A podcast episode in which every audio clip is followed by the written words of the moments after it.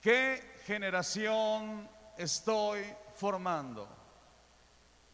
Jueces capítulo 2, versos del 6 al 11. Cuando ya lo tenga listo, glorifiquemos el nombre del Señor. Amén. Dice así la palabra del Señor. Porque ya Josué había despedido al pueblo y los hijos de Israel se habían ido cada uno a su heredad para poseerla. Y el pueblo había servido a Jehová todo el tiempo de Josué y, todo el tiempo de los ancianos que sobrevivieron a Josué, los cuales habían visto todas las grandes obras de Jehová que él había hecho por Israel. Verso 8. Pero murió Josué, hijo de Nun, siervo de Jehová, siendo de 110 años y lo sepultaron en su heredad de Timnat Sera, en el monte de Efraín, al norte del monte de Gaz. Y toda aquella generación también fue reunida a sus padres. Y se levantó después de ellos otra generación que no conocía a Jehová, ni la obra que él había hecho por Israel, Después los hijos de Israel hicieron lo malo ante los ojos de Jehová y sirvieron a los Baales. Puede sentarse. ¿Qué generación estoy formando? ¿Qué generación estoy formando? Dice la Biblia en el libro de Génesis capítulo 8, verso 21. Génesis capítulo 8, verso 21 dice, y percibió Jehová olor grato, y dijo Jehová en su corazón, no volveré más a maldecir la tierra por causa del hombre, porque el intento del corazón del hombre es malo desde su Juventud. Por eso le decía al principio que el ser humano es el mismo desde que Dios lo creó. Lo que cambia es la época, las circunstancias, el momento, pero el ser humano es, es el mismo desde que Dios lo creó. Dios dijo que el hombre, su corazón es malo desde su juventud. Y en el libro de Jeremías capítulo 17, verso 9, Jeremías 17, verso 9, dice, el corazón es engañoso y perverso. El corazón es engañoso y perverso, más que todas las cosas. ¿Quién puede decir que lo conoce? Lo conozco yo, el Señor, que sudriño la mente y pongo a prueba el corazón. Repito, el hombre es el mismo, cambian las circunstancias. Pero, ¿qué generación estoy formando? ¿Qué generación que venga detrás de mí va a seguir mis pasos. Más aún, va a seguir al Señor.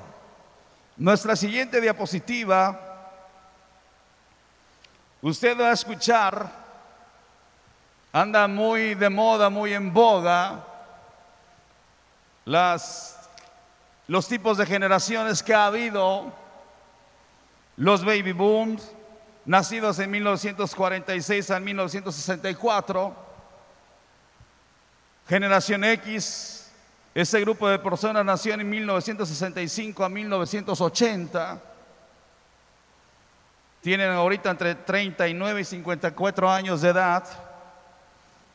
Los famosos millennials, nacidos en 1981 y 1997, tienen ahorita 22 y 38 años de edad la generación Z, que son los menores de 20 años, son las etiquetas que los sociólogos han puesto a los diferentes tipos de generaciones que ha habido según las circunstancias de la vida, según las circunstancias. Pero vamos a ver a la luz de las escrituras cuántas generaciones realmente en el sentido espiritual hay.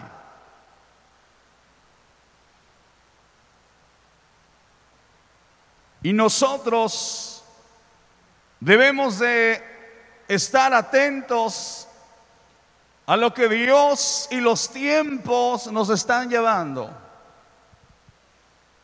Debemos de dejar un legado a nuestras generaciones, un legado.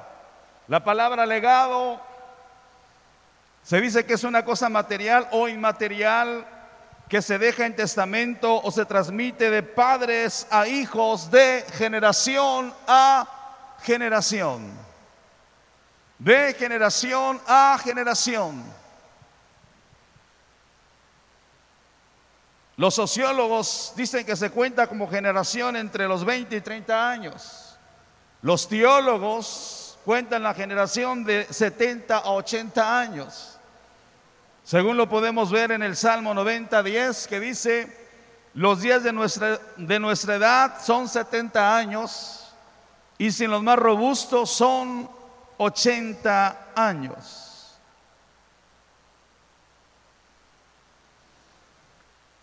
Cuando Dios llamó al pueblo de Israel,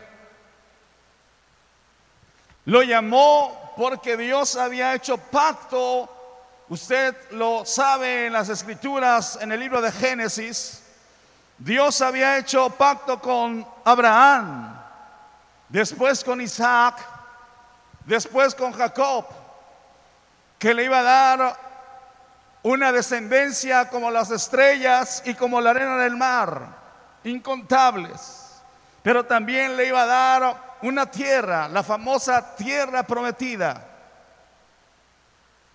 y Dios cumplió su palabra, pero Dios le dijo a Abraham, ¿sabes qué Abraham? Tu pueblo va a ser esclavo en Egipto por más de 430 años. Sin embargo, yo los voy a visitar y voy a castigar a Egipto con mano fuerte. Y así fue. Así fue. Usted sabe toda la historia que lo vemos en el libro de Génesis, cómo Israel entra en Egipto con 70 personas y se empezaron a multiplicar, a multiplicar, y los egipcios salió un nuevo faraón que no conocía a José, ni los compromisos que se habían hecho con José, y empezó a oprimir, al pueblo de Israel. Y dice la Biblia que Israel gimió y clamó delante de Dios. Y Dios escuchó su oración. Y se acordó del pacto que había hecho con ellos. Se acordó del pacto que había hecho con Israel. Dios es un Dios de pactos, amados hermanos. Dios cumple lo que promete se acordó, los visitó. Y dice la Biblia que se levantó Moisés. Y Dios mandó las diez plagas a Egipto. Dios juzgó a Egipto con las diez plagas. Cada plaga, no vamos a entrar en detalle, cada plaga era una deidad que los egipcios adoraban. Cada plaga. Y en esa colonia donde estaban los, los israelitas no pasaba nada. Estaban bien cuidados. Quizá habían contratado una buena casa de, de plagas, de control de plagas. Estaban bien cuidados. La primera plaga, usted la conoce, la el agua de, en sangre, después las ranas, los piojos. Después de los piojos vinieron las moscas. Es feo. La muerte del ganado. Israel estaba viendo todas esas plagas, una a una. Y Israel estaba bien. No pasaba nada. Los niños los adolescentes, los jóvenes estaban viendo ese juicio que Dios estaba mandando a Egipto. Entre ellos estaba Josué. Quizá en ese tiempo Josué era un adolescente. Después las úlceras, el granizo, las langostas, tinieblas y finalmente la muerte de los primogénitos. E Israel fue libre.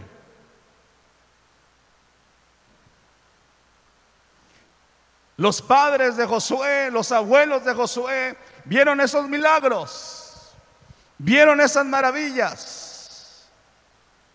Decía mi hermana, testificaba que le da gracias a Dios por la salvación, que se están viendo milagros, gloria a Dios por ello. Los niños vieron esos milagros. Iban contentos porque Dios los había liberado de la esclavitud de los egipcios.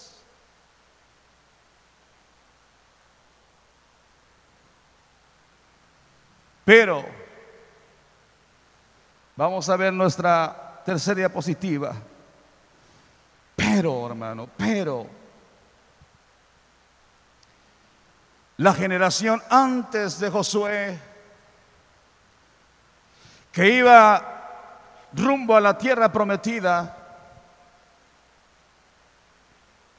una vez que el Señor los había liberado, una vez que el Señor les había abierto el mar rojo para que pasaran en seco, y Moisés fue a platicar con Dios, tan rápido esa generación, que vio los milagros, vio las plagas en Egipto, tan rápido esta generación se había olvidado de lo que Dios había hecho con ellos. Dice la Biblia que le dijeron a Aarón, ¿sabes qué? Haznos, haznos dioses para que le adoremos. Porque ese Moisés, no sabemos qué le ha acontecido, hazle dioses. tan rápido se, habían olvidado de todo lo que Dios había hecho con ellos en Egipto. Tan rápido. Yo sé que aquí, amados hermanos, jóvenes, adolescentes, hemos visto el poder de Dios en nuestra vida. Hemos visto la mano de Dios pero a veces nos olvidamos tan rápido de lo que Dios ha hecho con nosotros.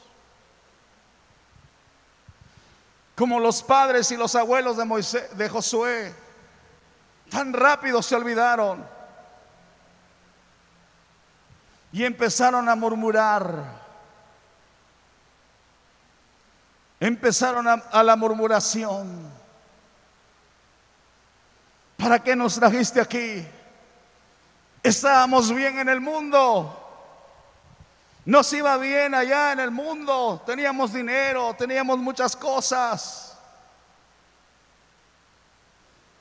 Pues yo le pregunto a usted, amado hermano,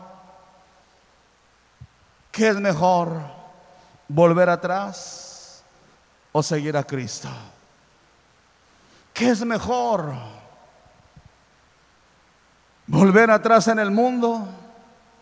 Cuando aparentemente, entre comillas, todo iba bien, todo era bueno, sin embargo no había paz, no había gozo, no había alegría, había pleitos, malas palabras, maldiciones y otras cosas más.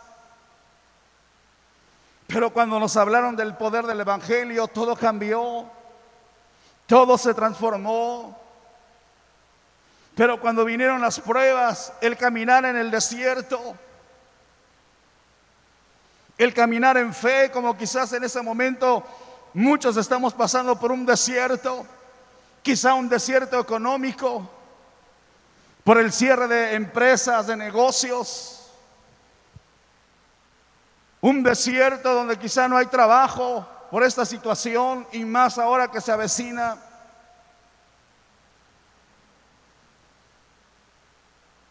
¿Será que Dios está con nosotros?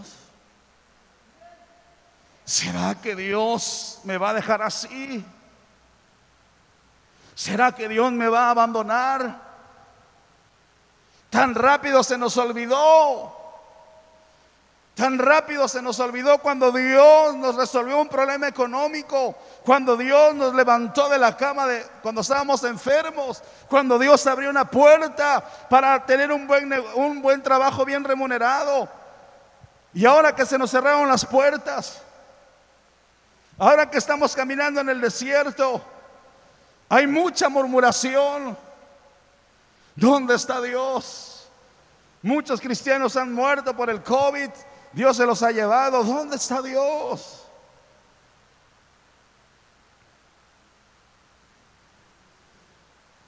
Y dice la Biblia que esa primera generación antes de Josué fue una generación dura de service.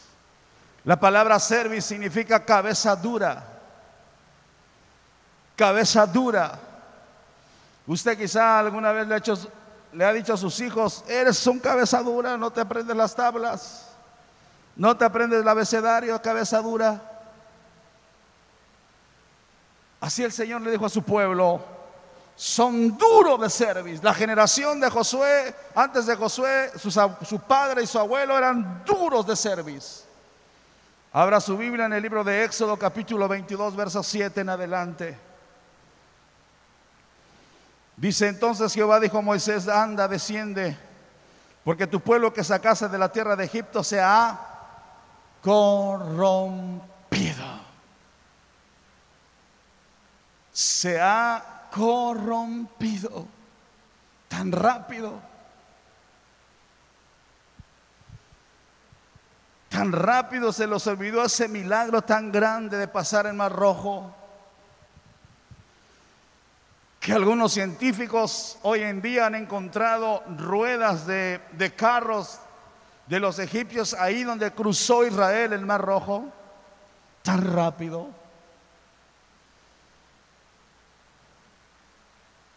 Cuentan una anécdota que un niño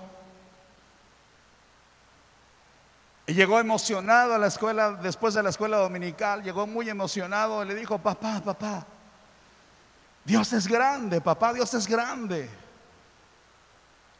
Y le dijo a su papá, un ateo, ¿por qué dices que Dios es grande, hijo? Porque aprendí en la escuela dominical que Dios abrió el mar rojo e Israel pudo cruzar en seco, papá. Y le dijo a este hombre, mira, lo que pasa, hijo, que en cierta época del año las corrientes bajan, bajan. Y eso es lo que pasó con Israel. Las corrientes bajaron y por eso pudo pasar. Tú no creas esas cosas. Y el niño se puso a reflexionar y a la vez se puso triste. Dijo, eso no es lo que me dijo la instructora. Y volvió y se metió a su recámara y volvió a leer. Y salió corriendo y le dijo a su papá, papá, papá, Dios es doblemente grande. Y el papá se quedó sorprendido. Y le dijo, ¿y ahora por qué? Porque así en lo bajito como tú dices, ahogó a los egipcios. Dios es grande. ¿Usted lo cree que Dios es grande? ¿Que Dios es poderoso? ¿Que no venimos a entretenernos? ¿Que no venimos a tocar paredes a ver qué pasa? Venimos porque creemos que Dios está con nosotros, aleluya. Venimos porque lo sentimos en nuestro corazón. Llevamos a un Cristo vivo, poderoso y grande, aleluya. Pero esta generación se había corrompido. Dice verso 8, Éxodo 32, 8, dice, pronto se han apartado del camino que yo les mandé, pronto. Vieron el milagro, vieron que los saqué de ese gran problema que tenían, que subieron llorando, ayunando, y tan pronto se olvidaron pronto se olvidaron. Una vez hecho el milagro, pronto se olvidaron. Por eso muchos piensan que Dios es de condiciones. Me voy a acercar a ti si me haces este milagro. Me voy a ir, voy a congregar más al templo si tú haces este milagro. Dios no cumple caprichos. Y a Dios no le condicionamos.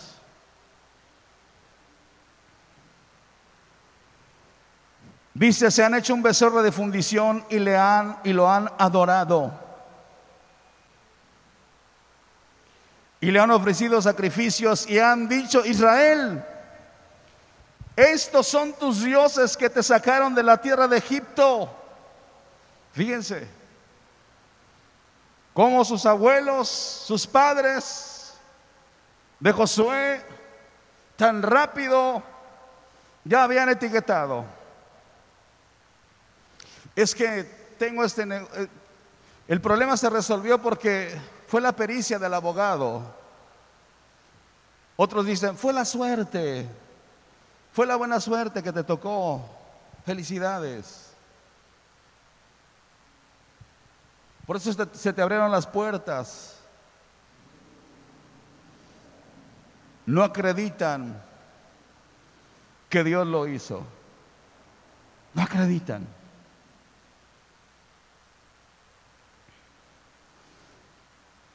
Y dijo Dios, dijo más Jehová Moisés, verso 9, yo he visto a este pueblo,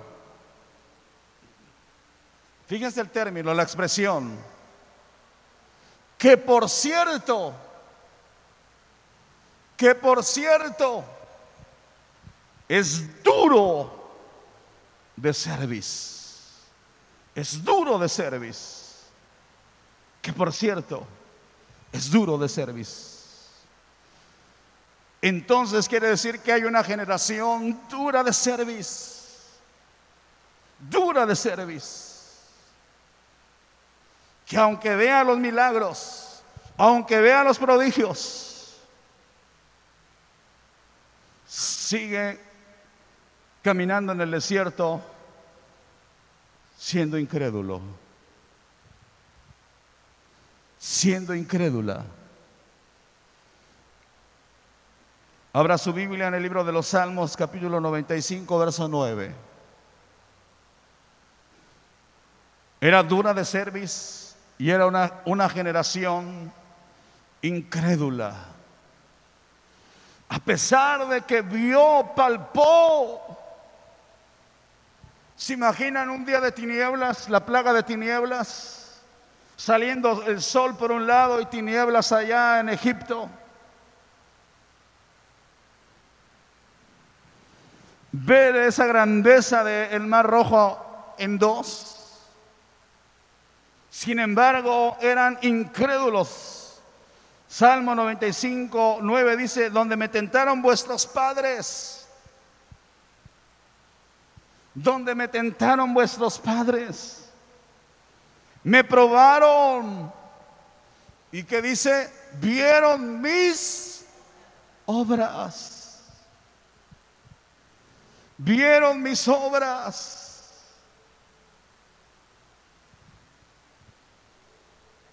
El Espíritu de Dios está con nosotros, amados hermanos, amada iglesia, Dios es amor. Quizá algunos estamos caminando, como lo dije, en un desierto. Pero no pierda la fe, hermano. No perdamos la fe. El Espíritu de Dios va con nosotros. El Espíritu de Dios está con nosotros. Quizá en el último segundo, en el último segundo que quizá usted diga, ya no aguanta, en el último segundo.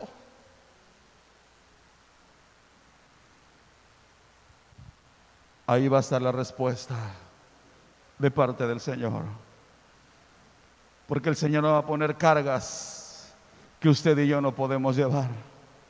Si usted está llevando unas, porque si sí puede con la ayuda del Espíritu Santo. Siga, hermano. Sigamos en ese desierto. Sigamos confiando en el gran yo soy. Confiando en el gran proveedor. Nuestro Dios, a su nombre, gloria, aleluya. 40 años estuve disgustado con la nación y dije, pueblo es el que divaga de corazón y no han conocido mis caminos. Por tanto, juré en mi furor que no entrarían en mi reposo. Esa generación no pudo entrar a la tierra prometida por su incredulidad. No pudo. Fueron incrédulos.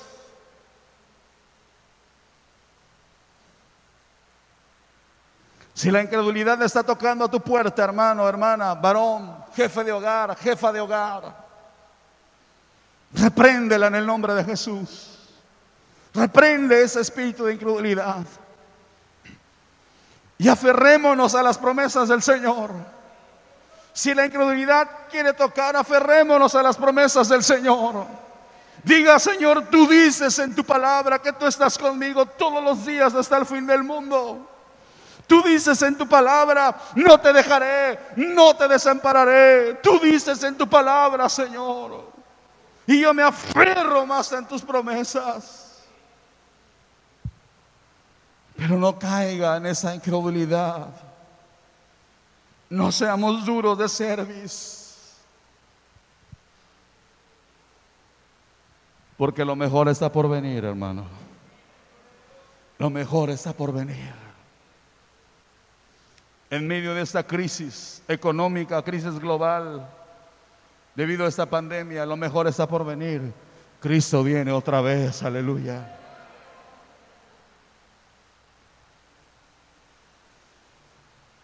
La diapositiva número 4. Vamos a ver ahora la generación en la época de Josué. La generación en la época de Josué no eran millennials, no eran ni X ni Y. Vamos a ver cómo era esta generación. Era una generación obediente y guerrera. Habrá su Biblia en el libro de Josué, capítulo 1, verso 10. Dice, y Josué mandó a los oficiales del pueblo diciendo, pasad por en medio del campamento y mandad al pueblo diciendo, preparaos comida, porque dentro de tres días pasaréis el Jordán para entrar a poseer la tierra que Jehová vuestro Dios os da en posesión. También habló Josué a los robenitas y Gaditas y a la media tribu de Manasés diciendo, acordaos de la palabra que Moisés, siervo de Jehová, os mandó diciendo, Jehová vuestro Dios os ha dado reposo y os ha dado esta tierra. Verso 16. Entonces respondieron a Josué diciendo, nosotros haremos todas las cosas que nos has mandado e iremos a donde quiera que nos mandes. Una generación obediente. La generación que murmuró quedó en el desierto. Sus abuelos, sus padres quedaron en el desierto. Por incrédulos, por duras de cerviz, por murmuradores, quedaron en el desierto. Dice la Biblia, en el libro de Josué capítulo 1, el Señor le dijo, mi siervo Moisés ha muerto. Ve y pasa tú este Jordán, Josué. Tú lo vas a hacer. Como estuve con Moisés así estaré contigo. No te dejaré ni te desampararé. Fíjese bien. ¿Cuántos creen que el Señor es el mismo ayer, hoy y por los siglos de los siglos? Amén. Él es grande, hermano. Nuestro Dios es grande. Acabamos de pasar esta escuela, esta escuela bíblica de vacaciones muy hermosas que vimos la antropología, la geología y todo lo demás acerca de la creación. Nuestro Dios es grande, es poderoso. Adoramos al Rey del universo. Y le dijo el Señor, así como estuve con Moisés, estaré contigo.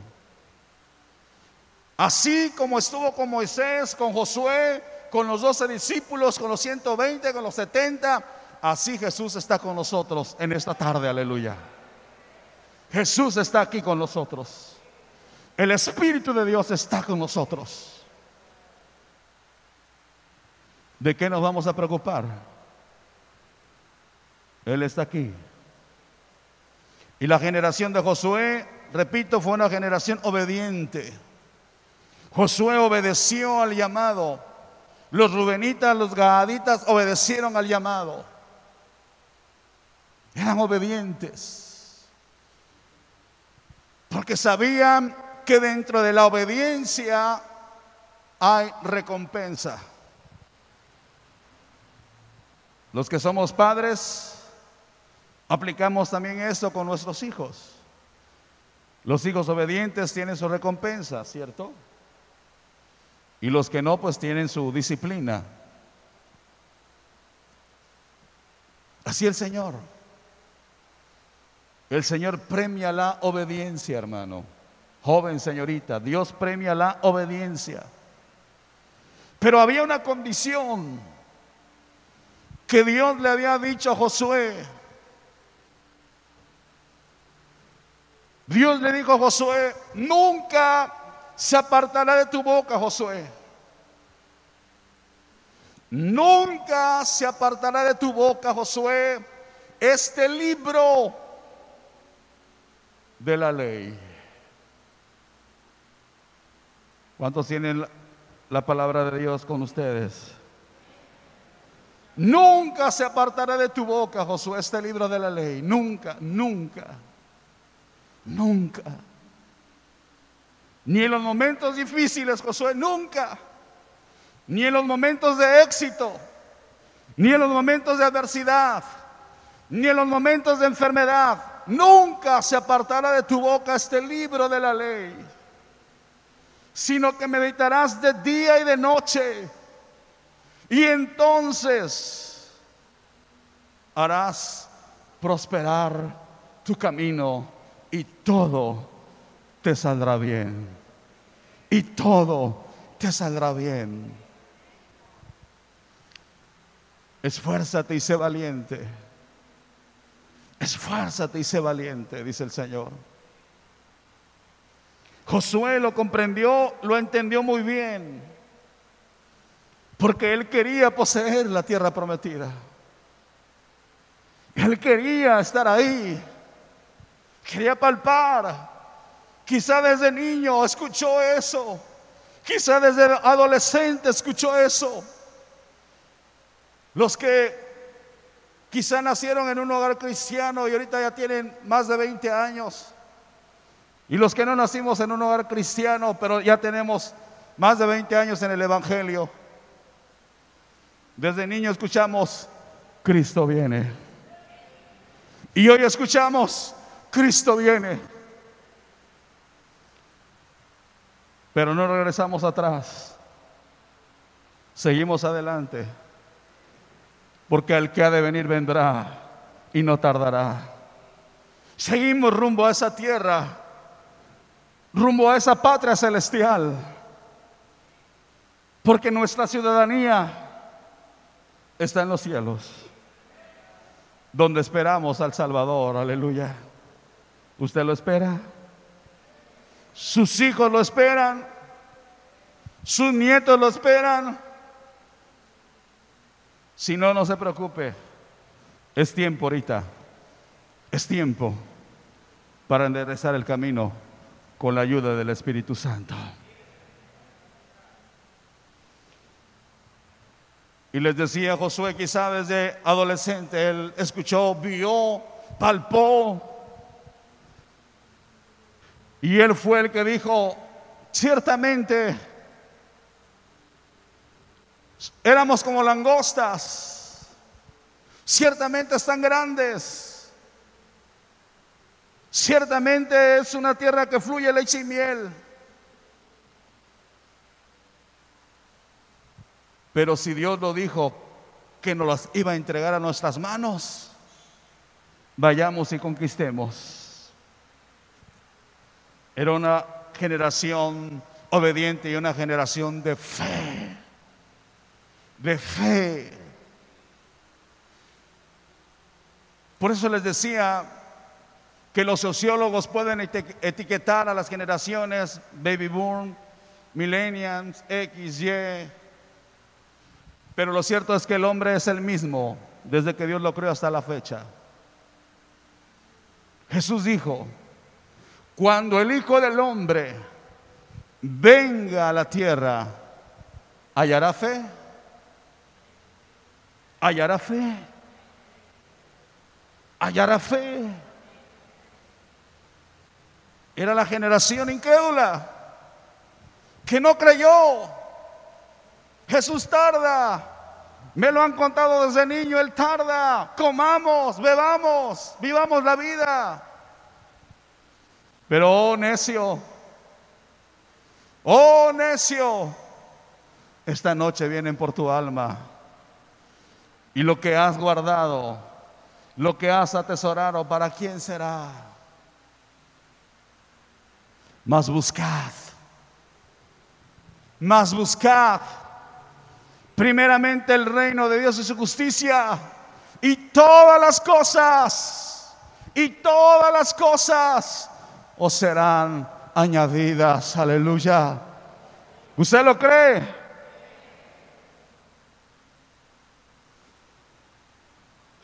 Y dice la Biblia que ellos le creyeron a Dios. Le creyeron y se pusieron a, conquistar, a pelear, para conquistar la tierra prometida. Debemos de pelear contra los deseos de la carne, pelear contra los deseos del mundo pelear por la salvación de nuestros hijos, de los nietos de nuestra familia, pelear en el nombre de Jesús, en el nombre de Jesús, y declarar que son salvos, son salvos, son salvos en el nombre de Jesús. Porque nada se va a dar por ósmosis. Bueno fuera, hermano, que cuando Cristo viniera si está a un lado un ser querido, pues agarrarlo de la mano y irnos con él. Bueno fuera que así fuese. Pero la salvación es personal. La salvación es personal. Le dijeron a Lot y a su familia, escapa por tu vida. No mires atrás. Escapa por tu vida. Y ellos iban corriendo. Pero dice la Biblia que la mujer de Lot regresó a ver hacia atrás y se convirtió en una estatua de sal. Algunos dicen que quizá por incredulidad, a ver si era cierto. Otros dicen que quizá le estaba doliendo dejar el mundo, los placeres, y se convirtió en estatua de sal.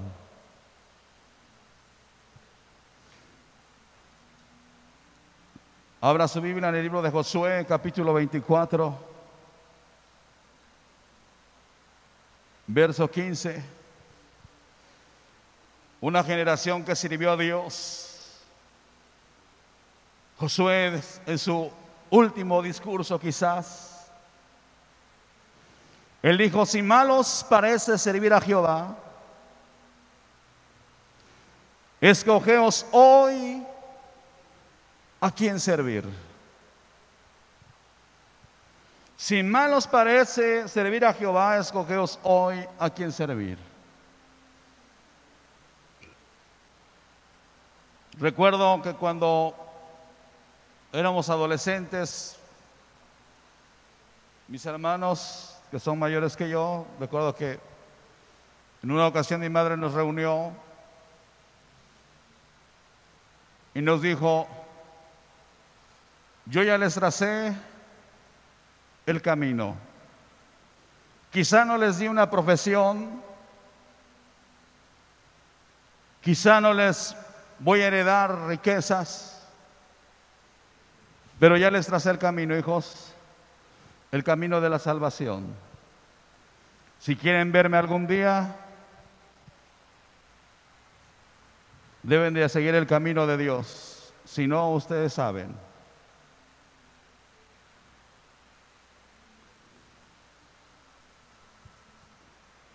Es una gran realidad, hermano, hermana. Quizá muchos de los que estamos aquí hemos perdido seres queridos y están en el infierno en este momento.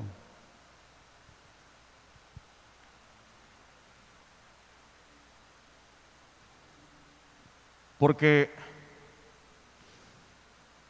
quizá perdieron la oportunidad de ser salvos. Pero ánimo, no te lamentes, no te pongas tristes. Hay que luchar por los que están, por los que están vivos orar por ellos, pedirle a Dios por ellos, clamar a Dios por ellos. Y Dios lo va a hacer, porque Él es bueno y para siempre es su misericordia. Aleluya.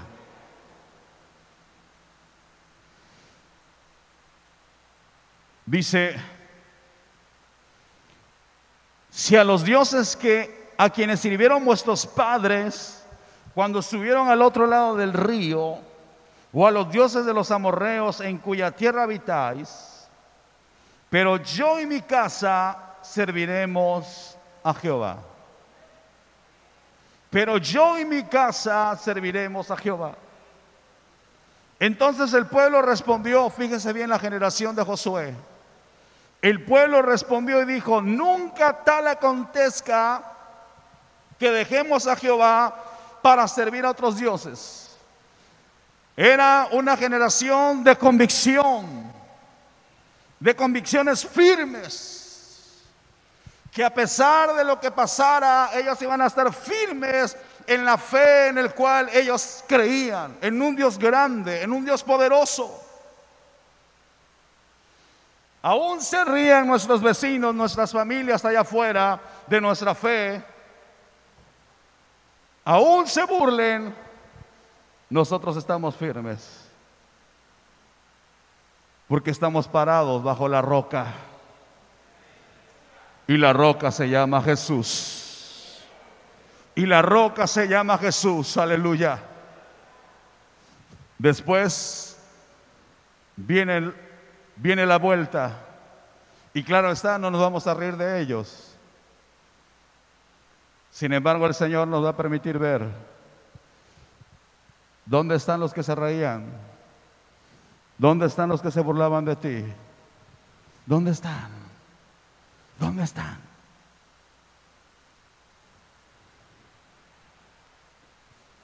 Dice la palabra del Señor.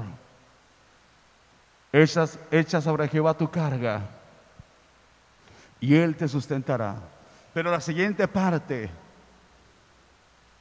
dice, no no para siempre, no para siempre dejará caído al justo, aleluya. No para siempre vas a estar así, hermano, hermana. En esa situación quizá económica, familiar, moral, espiritual, no lo sé. No para siempre. El Señor nos da la victoria en su tiempo para la gloria y la honra de su nombre, aleluya. Pero no para siempre estará caído al justo, dice su palabra. Porque somos una generación de fe. Esa generación dijo, jamás dejaremos a Jehová para servir a otros dioses. Porque Jehová nuestro Dios es el que nos sacó a nosotros y a nuestros padres de la tierra de Egipto. Tenían memoria esos niños. Por eso cuán importante es que el que gana un niño para Cristo gana toda una vida, hermano. Los que tengan niños en casa, los que tengamos niños en casa, no dejemos de hablarles del poder de Dios. No dejemos de enseñarles, sus nietos, no dejen de enseñarles del poder de Dios. Dios de un Dios poderoso. Esto no es una falacia, ni son palabras motivacionales. Dios es grande, Dios es grande, Dios es grande, aleluya. Ellos se acordaron de dónde Dios los había sacado. Que sus hijos sepan de dónde Dios los sacó, hermano. Si del alcoholismo, drogadicción, del pandillerismo, de alguna enfermedad, cuéntale. Cuéntale a tus nietos cómo el Señor te rescató. Cuéntale a tus hijos cómo el Señor te rescató, te liberó. Cuéntales para que ellos vayan creciendo en esa fe viva y firme en el cual creemos. Ellos se acordaron. ¿Cómo crees que vamos a dejar a Dios, el, el que nos sacó a nosotros y a nuestros padres de Egipto? No, no lo vamos a dejar. Dice el que ha hecho estas grandes señales y nos ha guardado por todo el camino por donde hemos andado. Yo le pregunto a usted, dice que aceptó a Cristo como Salvador y Señor a la fecha. Dios no le ha guardado por todo el camino por donde usted ha andado. Dios no le ha guardado por todo este tiempo, hermano. Dios no le ha sustentado por todo este tiempo. Dios no ha resuelto sus problemas por todo este tiempo. Dios no ha sanado sus enfermedades por todo este tiempo. Yo sé que sí. Yo sé que sí. Esa generación estaba consciente, decía, por todo este tiempo Dios nos ha guardado. En el desierto, en el mar rojo, teniendo atrás a los egipcios y el mar rojo enfrente. Esos niños, esos adolescentes, crecieron en esa fe firme. Por eso el Señor, cuánta razón tenía al decir, dejad a los niños venir a mí, no se los impidáis, porque de los tales es el reino de los cielos. Hoy el siervo de Dios, nuestro hermano Saúl, ha dado la oportunidad que nuestros niños participen en las guardias de oración. Y qué hermoso es oír a un niño orar, hermano. Con cuánta fe lo hace. Con cuánta fe. La diapositiva número 5, la tercera y última generación, la generación después de Josué. ¿Cómo era esa generación después de Josué?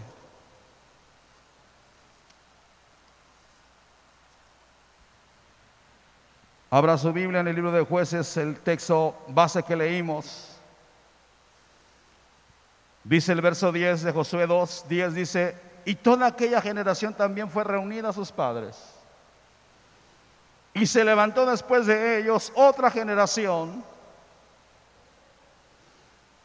que no conocía a quién? A Jehová. Que no conocía a Jehová. Una generación sin fe, atea, incrédula. No conocían a Jehová. Pero ¿Dónde estuvo la falla? ¿Dónde estuvo el error? ¿Dónde? Josué, en su último discurso, él dijo, yo y mi casa serviremos a Jehová. Pero ¿qué pasó con los hijos de Josué? Con los hijos de esta generación de Josué. Quizá con sus nietos, ¿qué pasó? Dice la Biblia, se levantó otra generación después de Josué que no conocía a Dios. Debemos de tener mucho cuidado. Debemos de tener mucho cuidado, hermano, en este tiempo. El diablo quiere adoctrinar a nuestros niños. Usted bien lo sabe a nivel mundial y en México se está peleando eso. Con la mal llamada ideología de género, el diablo quiere adoctrinarlos. Por eso se está luchando para que los libros de texto gratuito vaya insertado la ideología de género y confundir la mente de los niños respecto a su género o su sexo. El diablo es astuto. Mientras muchos duermen, cuando Pablo dijo, dice a través del Espíritu Santo, despiértate tú que duermes y te lembrará Cristo. Es tiempo de despertar, iglesia. Se dice que en España, antes de que se aprobara todo lo que está pasando en México respecto a la ideología de género o hablar en contra de ese colectivo. Los pastores no hacían nada. Pero una vez que se aprobaron en la constitución de, España y que empezaron a cerrar templos, sancionar a algunos pastores, entonces la iglesia empezó a despertar. Pero ya fue demasiado tarde. Hoy no pueden hacer nada. políticamente hablando. Pero mayor es el que está con nosotros, el que está en el mundo. Hoy nosotros podemos hacer antes de... Por eso el Señor dice en su palabra, hermano, y no se equivoca. Dios nunca se equivoca. En el libro de Deuteronomio, y por eso yo les decía que etiqueten los sociólogos generaciones es punto y aparte. El Señor dice, oye Israel, Jehová vuestro Dios, Jehová uno es. Y estas palabras que yo te mando hoy, hoy, se las vas a repetir a tus hijos y a los hijos de tus hijos. Las vas a pegar en los postes en las entradas de, tu casa. Y antes de irte a dormir se las vas a repetir. E irte de vacaciones se las vas a repetir. Estés donde estés se las vas a repetir. ¿Cuánta razón tiene las sagradas escrituras? Por eso la ideología de género quiere atacar a los niños porque a través de la repetición y la repetición, como lo decía el domingo pasado en la escuela dominical, y como lo decimos nosotros, los niños son unas em, esponjas que se aprenden todo. Por eso el diablo está atacando a esa generación. Para que sea una generación sin fe. Que no conozca a Dios. Una generación que esté en el celular, perdiendo el tiempo que esté en el iPad jugando y no conozca a Dios. No conozca al Dios de sus abuelos, al Dios de sus padres. Una generación que quizá no ha sufrido, porque usted y yo decimos, ellos no van a sufrir lo que yo. Sí, tiene razón, y es sano, y es bueno. Pero el hecho de que no sufran como yo o como nosotros, eso no implica tenerlos ahí todos los días y hablarles del gran yo soy, hablarles del Dios que te transformó, que te cambió tu vana manera de vivir. Eso no implica. Dice que esa generación no conoció tampoco las obras que el Señor había hecho por ellos. ¿Se imaginan? No conoció cuando el Señor los sacó de Egipto, no conoció las obras que el Señor había hecho por ellos. No tenían doctrina, no tenían escuela dominical, no tenían de aquí ni nada de eso, porque estaban ahí en la tecnología inmersos en la tecnología, entretenidos en otras cosas. No tenían doctrina. No tenían nada de eso. Pero también dice la Biblia que hicieron lo malo y adoraron a dioses paganos. Hicieron lo malo y adoraron a dioses paganos.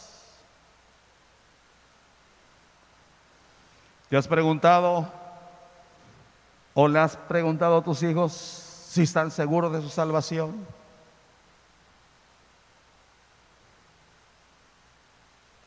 ¿Has platicado con tus hijos y les has dicho, hijo, eres íntegro? ¿Nunca me has mentido? ¿Hemos platicado con ellos?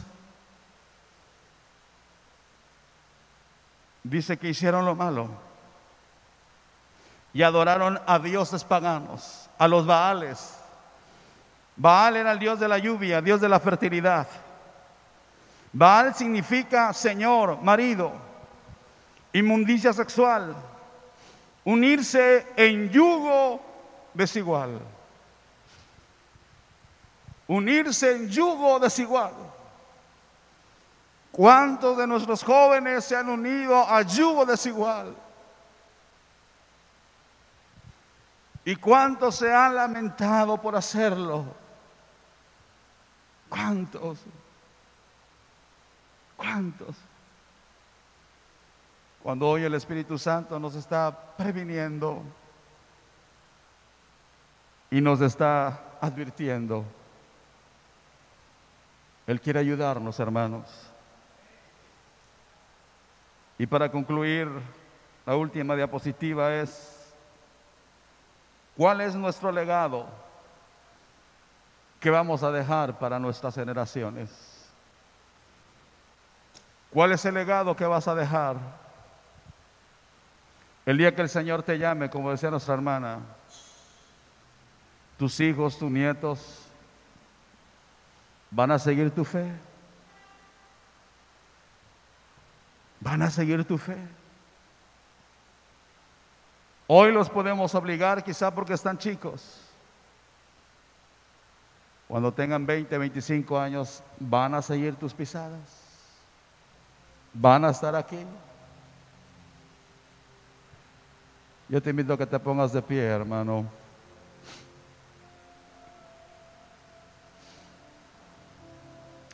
Y ahí donde estás, cierra tus ojos.